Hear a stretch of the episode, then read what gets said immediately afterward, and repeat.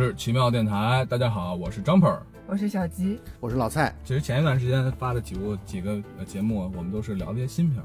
那么今天呢，我们来聊个老片儿，是什么呢？是一个海边的曼彻斯特。也不算特别老吧，也就是去年奥斯卡的时候。呃，对对对，我说就是今年今年奥斯卡呃今年奥斯卡的候选的影片嘛。候选片子，对，海边的曼彻斯特。嗯，这片子是小吉推荐的，谢谢啊 OK，然后我也是，其实前段时间才看啊。老蔡觉得这片子怎么什么感觉？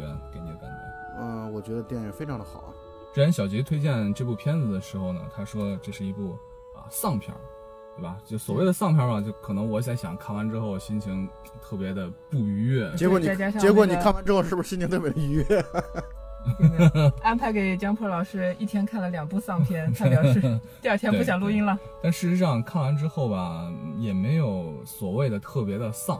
哎我靠，这个丧到底是什么意思？这个词儿从什么时候出来的？好像就是最近一段时间吧，最近几年的样子，就大概就是指年轻人失去目标和希望这样的一种生活状态。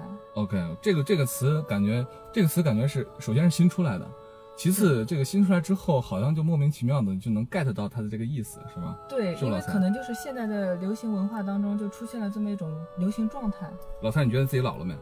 我觉得自己还很年轻啊。所以你丧吗？就是你完全能 get 到这个。点，是吗？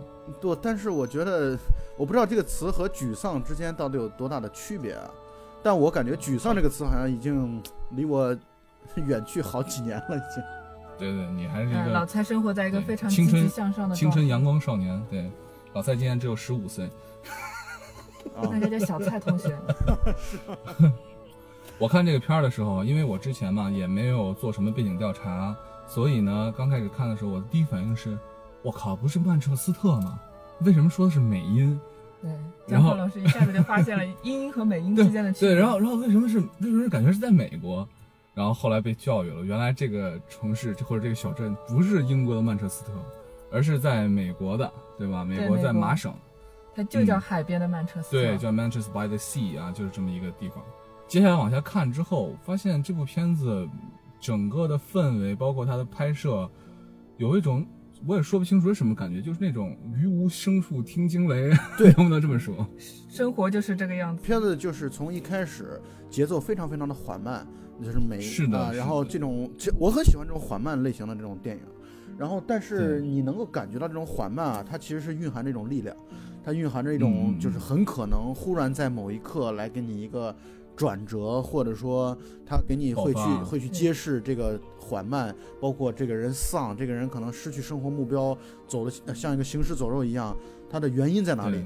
啊，他的背景他，结果果不其然，在大概我如果没记错的话，大概这个片子是在电影的五十分钟之后吧，五十分钟到一小时的那个范围的时候就开始就开始接出来他当时的原因，而且接出接原因接的非常的干净利落，就是他这个部分是的，是的，呃，非常的，就是他在前面的缓慢，结果到这个部分的时候，真正到接触原因的那一刻，他的节奏非常非常的快，他不是通过快速剪辑做到的，他是通过只是画面的简单的拼接，他没有给你看到那些他造成他呃现在很沮丧或者非常活得没有目标的这个，他没有通通过全面的展示，他通过一些很小的点，让你迅迅速的抓到了你，嗯。对，就感觉像讲一个故事，讲这个人开始多么的不如意，如何的沦落风尘，然后讲到他原因的时候，就告诉你一句话，就是因为他曾经因为他的过失，让他的孩子们全都被烧死了，对，而且就是这样讲故事。而且这个原因根本就是无法逃避、无法去面对的一个原因。对对对对对，他确实是因因为他的过失，所以他的妻子也离开他了，然后，所以他自己就变成一个那样消沉的、那样痛苦的一个人。就是我觉得从那一刻开始，这个人已经死了。对，但还好，就是结尾的时候，他仿佛又感觉又被治愈了一样。所以，哎，我觉得也不能完全叫治愈吧，反正这个人感觉到最后的时候又重新活过来了一些吧，只能这样说啊。老。蔡觉得呢？所以他其实呃，这个片子呃，观众朋友们如果或者听众朋友们如果没有看过的话，简单的描述一下，它其实分成两条线嘛。呃，明暗嗯两条线，暗线就是他为什么会变成这么丧的一个人，明线就是他其实在和他的就是他在处理他哥哥死亡之后，然后他要去处理他侄子的未来入学也好，还有将来如何生活的对这这条这条线，啊，然后相当于最终他和他的侄子达成了和解，他和侄子达成和解的过程，其实就是和整个世界达成和解的过程。没错，一个是他的侄子，还有一个线索就是他和他的妻子，就或者说他的前前妻。前妻那一段其实挺让我动容的，就是说他开始的时候，他和他就是他在他的那条暗线描写他呃这个事故之前的他和他妻子的相处，还是觉得两个人感情非常好。然后之后的时候呢，他和他妻子再次相遇的时候，他妻子这个时候已经呃是重新结婚，对吧？最后一次相遇生了孩子，然后他妻子就哭着告诉他说，其实他还爱着他。其实他非常后悔，对吧？对他们之间应该还是一直都是相爱的，一直都是但是相爱的没有办法生活在一起。对对，呃但是你看啊，就是就是包括我们嗯在汶川地震之后啊，我们很多的，就是四川那个汶川那边的，呃，很多夫妻啊就离婚了。离婚的原因是因为自己的孩子不不不在了。就是我们很多时候在讲啊，就孩子是维系家庭稳定的一种纽带，但其实啊，很多时候他不是说因为夫妻双方就因为只是因为孩子才生活在一起的。但是呢，就是孩子如果一旦不在了之后，就会把这样的大家就会不断的回想过去，大家就会不断回想那些幸福快乐的时光。这种时光，这种时光的回溯，以及他不再来，会使得你就被压得喘不过气，所以两个人根本没有办法再生活在一起了。这件事情和两个人爱不爱没有关系的。但是如果两个人不爱了，你不觉得这还是一件相对轻松的事情吗？但如果说两个人还依旧很相爱，但是没有办法生活在一起，这真是非常很悲剧的一件事情。这就是为什么影片那么丧啊！对，所以那一段其实看的我还觉得挺挺心里面觉得挺动容的啊。什么叫心里觉得挺动容？这是什么话？就是心里面还觉得有一些感触。没有，张张默老师可以说出你的故事。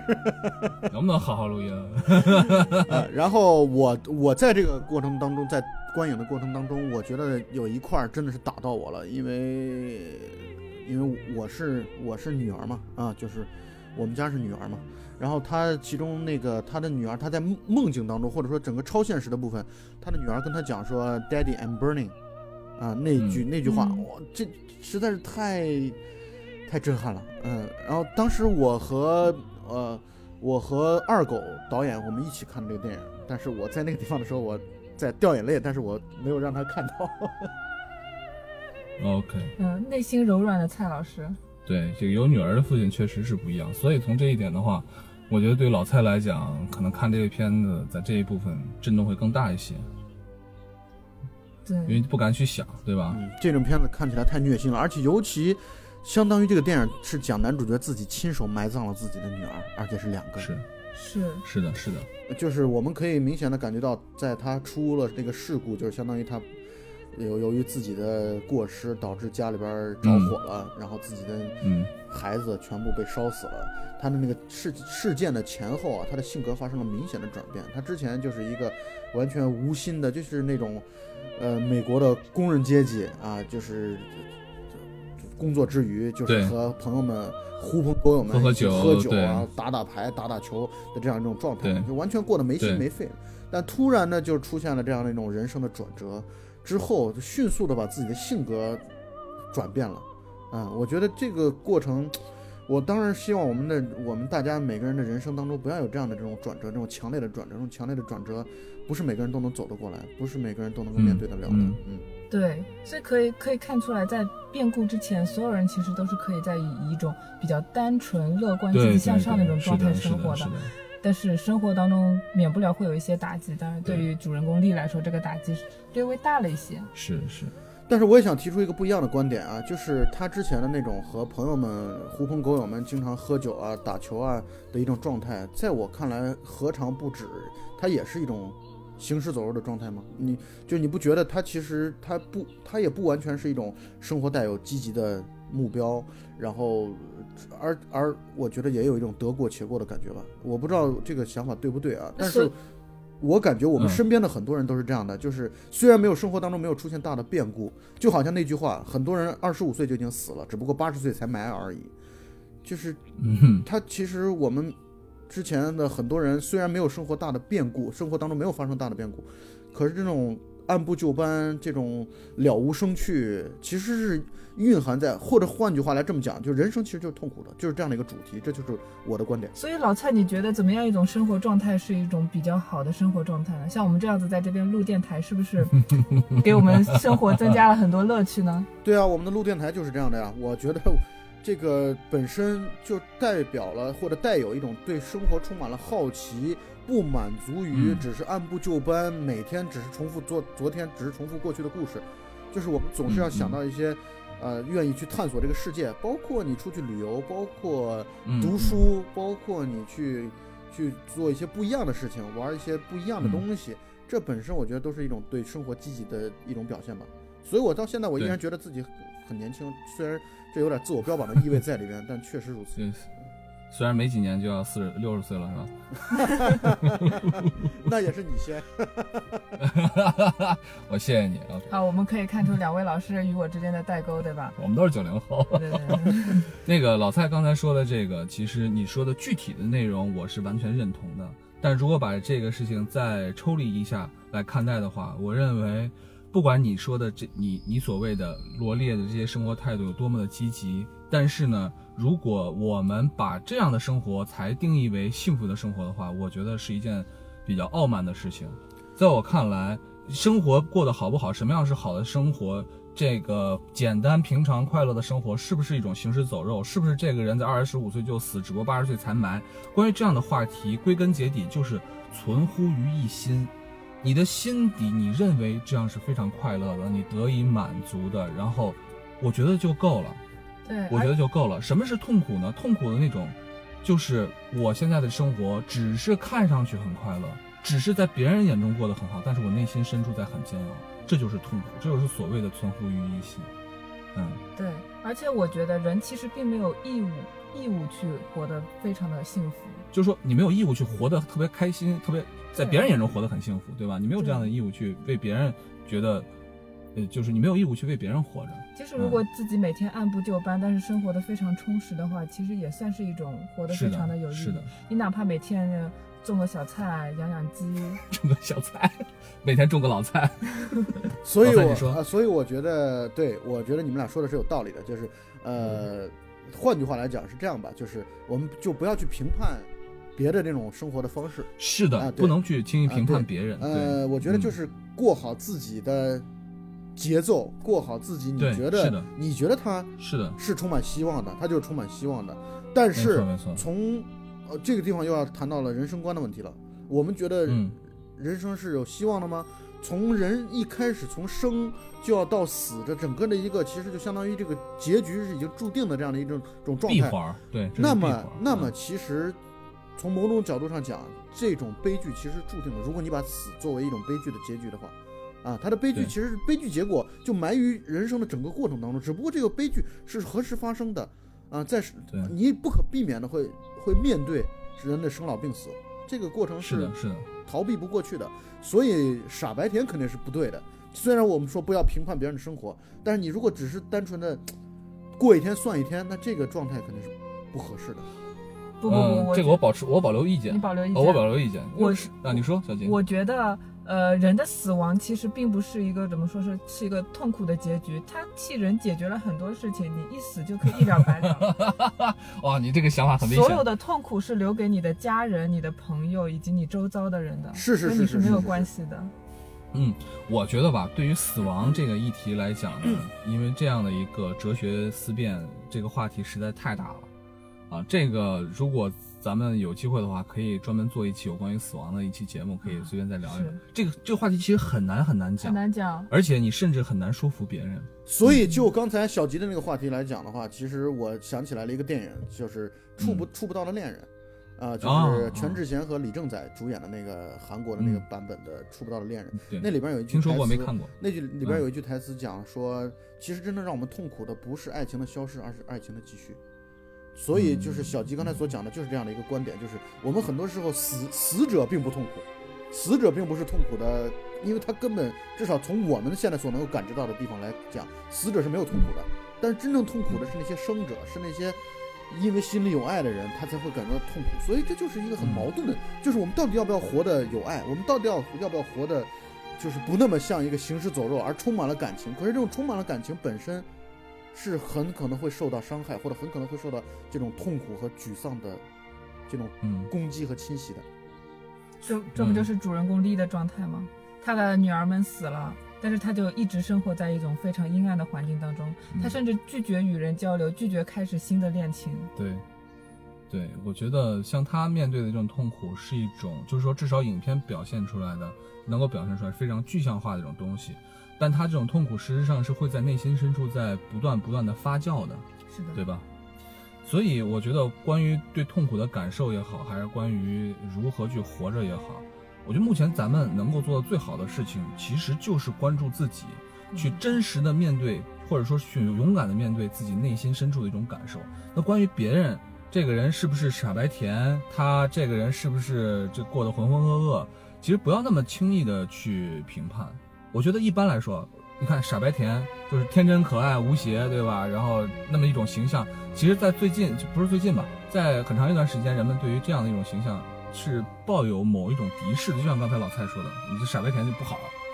但是这种敌视，你如果剖析自己内心的话，我不知道别人啊，但是我自己在想的话，如果我对这样的一种产生敌视，有可能是因为我内心深处有那么一点点的嫉妒，就凭什么你感受不到生活的痛苦？凭什么你就能够那么单纯的快乐？其实他其实张普老师说的是对的，嗯，就是傻白甜能够一直傻白甜下去，说明他一直都没有遇到痛苦，对啊或，者说是有人替他承受了痛苦，这是一种非常对啊，我不知道奢侈的一种生活对啊，我不知道我是不是是不是我在嫉妒他们，我说不清楚啊，也许真的是有一定程度的在。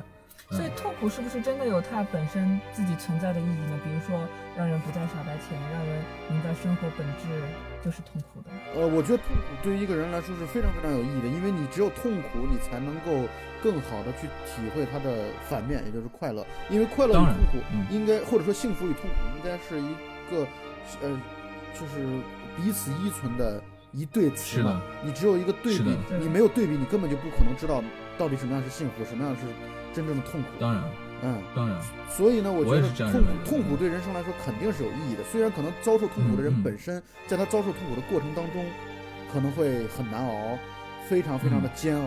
但是呢，嗯，呃，而且上次咱们也谈过了嘛，痛苦其实从人的这种生理构造，或者说人的整个的这个生物进化的这个过程当中，都是完全有意义的。我觉得就是就像老蔡刚才说的，如果你一辈子只喝过糖水，嗯，你会认为这是一种正常的水的味道，你并不认为这是一种甜。对，所以对不对我们还是要拥抱多元化的生活，多去尝试，多去经历，多去感受一下人生的丰富多彩。呃，一方面是这样，另外一方面从现实的角度来讲，你也没有太多的选择。其实是，其实是这样子的。对，所以刚这是关于痛苦的第一个点。第二点，我想说的是，这个世界上是不是真有那种没有办法战胜的痛苦呢？你觉得有吗？小金，觉得有吗？沉默了。沉默，我在思考。我觉得应该是没有吧。你觉得没有？老蔡呢？嗯，我觉得小金觉得哇，小金小金的回答好坚强。老蔡，你觉得有吗？嗯，对，就是确实有很多的痛苦，其实我觉得人是过不去的，嗯，就是你或者或者换句话来说，我是过不去的，嗯，我觉得就是这样的。我就这么跟你说，就是就是像《海边的曼彻斯特》里面描述的这个男主人公的痛苦，我觉得我肯定过不去。那我也过不去。啊我觉得我我要有几个女儿，哇塞，在出现这样的情况，我肯定过不去了，哇塞！因为看的过程中也会把自己去代入嘛，这是肯定的，然后也再去很痛苦的再去想，其实这种代入本身就还是蛮痛苦的，观影的过程当中，对而思维过程还是蛮痛苦的且。嗯丽他连个倾诉的人都没有，他没办法跟别人说他跟别人说，别人就会谴责他。是是，我在想，如果是那样的一个环境之下，如果我在把自己带入到那环境之下，唯一可能让我能够战胜痛苦的，就是身边还有人，还有我爱的人，还他们还要继续的生活，对吧？除了自己的孩子外之外，可能还有自己爱的人，然后还有父母什么的，你不能完全抛弃这些。我觉得这可能是我能想到的唯一一个能够让我继续活下去的一种。一种一种怎么说？一种一个借口也好，还是理由也好啊？我们去想一想，我刚才在一直在思考，就是如果面对痛苦的时候，你我自己有没有倾诉的对象？我觉得好像现在很难开口，就是很好像很难去开口跟别人去讲自己的一些不愉快，这种这就是你很难去讲出这样的东西来。嗯，呃，好像去看起来朋友很多，但是你真正能够去涉及痛苦的谈话的人或者出口，其实很少很少。屈指可数，屈指可数嗯屈指可数。我觉得有那么一个两个，已经算非常非常非常幸运的一件事情了。嗯，这就是为什么我觉得我还这就是有那么一两个，这就是为什么我们很多时候要诉诸于酒精，诉诸于，啊、当然不是我们了啊，就是有的人要去把它寄托在药物上啊。对这个这个过程本身可能就是在给自己找寻出口，就是在这一点上，我觉得可能我们三个人的观点是比较一致的，就是人认为人生嗯可能痛苦是主题吧。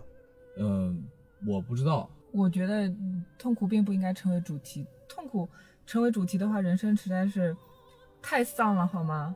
我们还是应该要把那个整个生活状态调整到一个积极的生活状态上面。嗯、哪怕你的嗯生活并不是那么的如意，或者说是小杰还是很积极向上的。那是嗯，毕竟你的人生当中不会出现像丽这样子亲手杀害自己、嗯亲手过失，对嗯过失那个让自己的女儿丧命这种情况发生，最多不无非就是钱钱少一点，对吧？事多一些，上班通勤路比较远，对吧？嗯，那我问一个问题我问一个问题，就是你们你们觉得你们觉得我丧吗？你们觉得？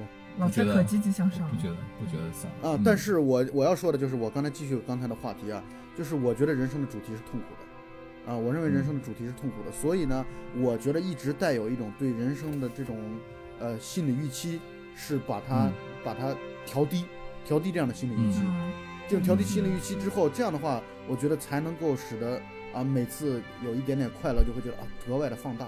我不我不知道这是一种啊一种心理建设的过程，其实这是我觉得我的对对对，心理建设的过程。对，这是我的我处事的一种方式吧，应该。我既不觉得人生是特别痛苦的，我也没有觉得人生就一定是特别快乐的，因为我觉得人生就是偶然。对于我来说啊，你放眼，如果你把这个范围或者说把你的这个思维的界限再放大一些，放到整个的世界、整个的宇宙来看，没有没有真正你的这些痛苦，没有人会 care 的。所以我也既不觉得他很痛苦，也不觉得他就应该很快乐。我只是觉得，人生活嘛，那么你肯定是要有一些寄托，有一些诉求。那么你在这种追求的过程当中，肯定会有一些很有趣的事情发生。对，比如然后这些有趣的事情就是电台就是这样的。对，我就觉得你过整个人生，其实对于别人而言，这只是一段故事，只有对于你自己才是有意义的。你自己想把它过成什么样子，是你自己的事情。无论是呃丰富多彩，或者说是平平淡淡、安安稳稳，这都是对于你自己内心而言是一种生活状态。对，突然想到这个片子里面的一些细节，就是回到这个本片来说，里面有一个地方就是，嗯，就是他的这个侄子和丽两个人之间的关系相处冷淡，对对吧？然后呢，已经他们就这个他的父亲，就是这个丽的哥哥，冻在停尸房里面，要冻很久，这件事情讨论不休，争论不休。对然后这个孩子呢，其实他感觉他好像你也看不出来他到底有多痛苦。他一边是玩乐队，一边泡了两个女朋友，对吧？然后打冰球，对，嗯，就生活好像还是很正常。就突然那天晚上，他在打开冰箱，然后啪掉下来一堆冻的鸡胸肉的时候，他看着鸡胸肉，他就他就崩溃了。其实他都是隐藏在自己内心对内心深处。对。这个片子里面所有人的痛苦都被小心翼翼地隐藏着在内心深处。对，他并不是导演，并没有讲故事过程中直接告诉你，你看我们有多痛苦，并没有。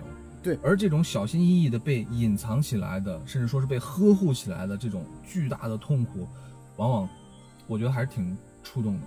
嗯，而且我其实很喜欢电影的一个状态，就是我觉得电影，我喜欢电影的一个主题啊。虽然我不知道这个片子当中到底带了多少，但是我喜欢电影一个主题就是轮回，就是我嗯。觉得我们每个人可能都在重复别人的故事，我们看到他人，看到他人的痛苦，看到他人的这种状态跟这种沮丧，嗯，你会觉得这就是你自己，你会带入进去，并且你会觉得这个片子当中的人物是一代一代的。嗯。你你比如说，你看到他的侄子，那可能丽年轻的时候和他侄子可能是一个样子吧，嗯，应该是的。对嗯，所以呢，你会觉得这种人是会不断的轮回啊，就是你、嗯。你会从痛苦走向一种坦然，然后从坦然当中再走向下一个痛苦，然后就会不断的这这种循环下去。我觉得人生可能就是不断的循环，这是在我的观点当中，嗯。我看这个电影的时候，呃的一种感受。对，然后其实咱们平时生活的时候就是一个线性的生活嘛，对吧？然后是随着时间的流逝，你也不可能说是回到过去。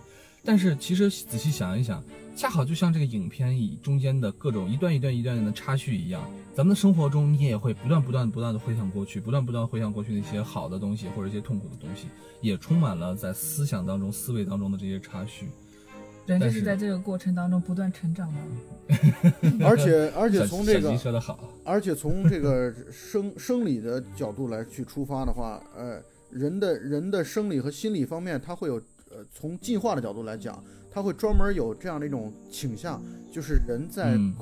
回忆过去的时候，一般来讲都会把痛苦回避掉。啊、这是对，是的，他他会越来越往后的时候，你在回忆起过去的时候，呃，回忆都是的更多的美好的对美好的东西，这个是人都是美好，这是人在一种心理的，相当于一种对抗吧，嗯。对对所所以两位是不是觉得自己在幼儿园的时候是天下无敌啊？对，想不起来了，太远了。老蔡在幼儿园的五十多年前的事儿了，有点想不起来。主要是、呃主要是幼儿园读了三十多年，主要是嗯，所以虽然我们是在聊这样的一个有些丧的一个片子，有点沉重有点沉重啊斯特，有些沉重的一些片子啊，但是呢，嗯，我还是希望能够向大家来推荐一下这部片子，值得去看。呃，这部片子完全完全值得去看，而且我觉得我们至少在刚才的聊天的过程当中表现的三位应该这种这积极的状态，我也感到很欣慰。对，毕竟我们还有好几百期电台要录，对吧？对啊还有好几千万的听众需要我们去继续 陪伴啊。说你花了多少钱去买的粉丝？唉，那我们今天对这部片子就聊到这儿。嗯嗯，还是再一次的来推荐这部《海边的曼彻斯特》啊。对，我觉得他是可以获得奥斯卡奖的，但是没有想到啊，他他就是提名，然后当时是三，当时应该是三足鼎立，就是今年的奥斯卡之前是三部电影嘛，《月光男孩》，然后呃《爱乐之城》和这部片子在主要的在竞争嘛。嗯，其实《爱乐之城》我也很喜欢，嗯，《爱乐之城》就是就是对也很棒啊，然后也是如何面对，部两极分化、两极，分化特别大的片子。嗯对嗯对。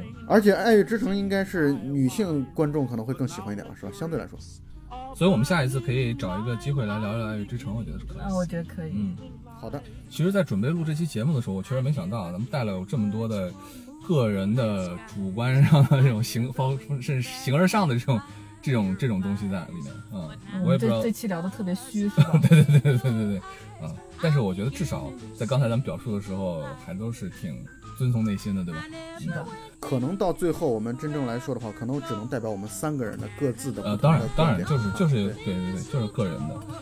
不管怎么说吧，这部我们今天的时间差不多了，那就到这儿。海边的曼彻斯特再次推荐给大家，好吧？感谢大家，大家嗯大家下期再见。好吧？大家再再见见。used to ramble through the park, shadow boxing in the dark. Then you came and caused a spark. That's a four alarm fire now. I never made love by lantern shine. I never saw rainbows in my wine. But now that your lips are burning mine, I'm beginning to see the light. Boy. Beginning to see the light. Boy. Beginning to see the light. Now that your lips there you're burning on mine, I'm beginning, beginning to see the light.